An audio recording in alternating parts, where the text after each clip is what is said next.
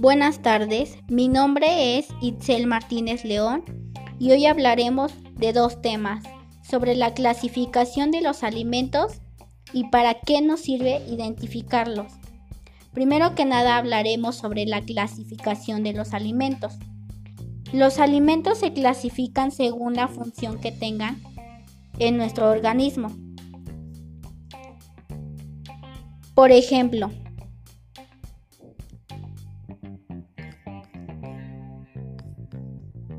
alimentos plásticos o constructores.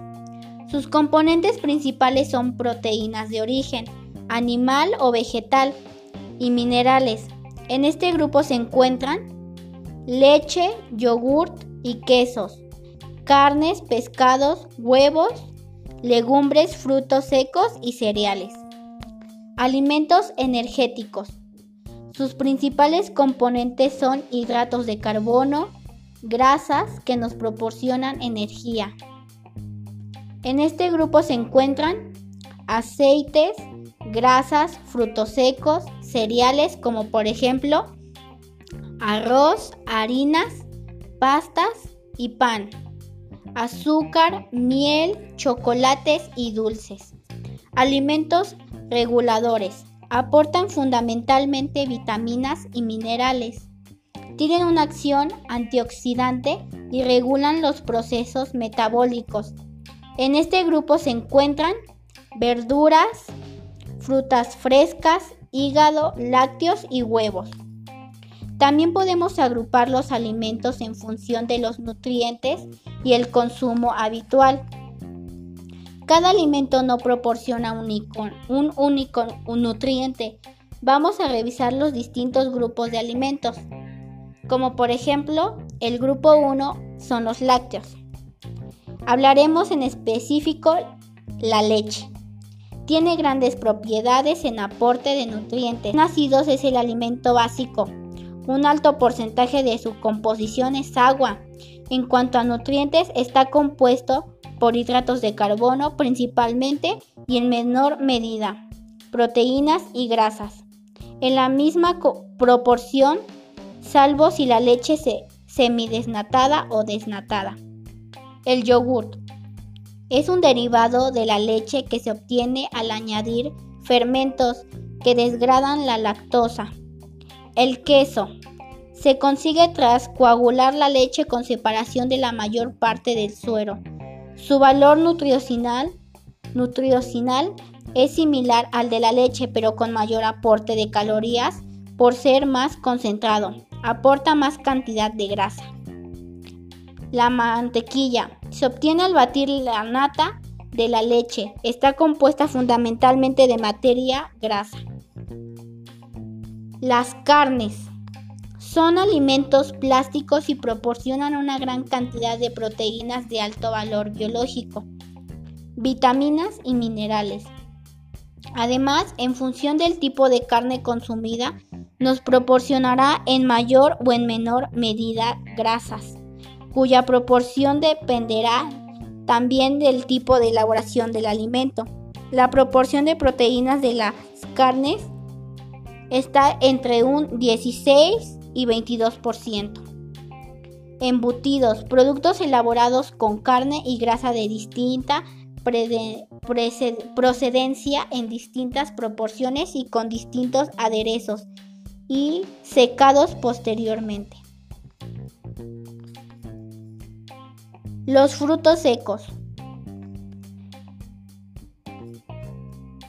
almendras, avellanas, nueces, cacahuates, castañas, pistachos y pipas de girasol aportan fundamentalmente grasas y en menor proporción proteínas e hidratos de carbono.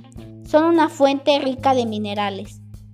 Las verduras son plantas cultivadas para ser consumidas crudas o elaboradas.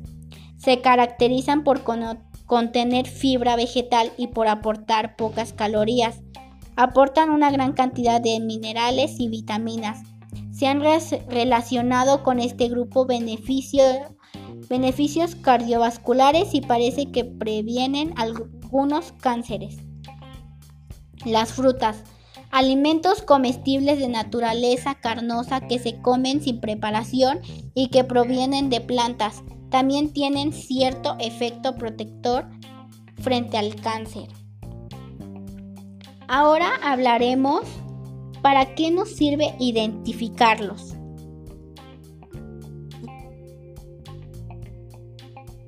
Consumir alimentos en mal estado puede causar intoxicaciones alimentarias, las cuales se caracterizan por síntomas como náuseas, dolor de estómago, diarrea, dolor de cabeza e incluso fiebre.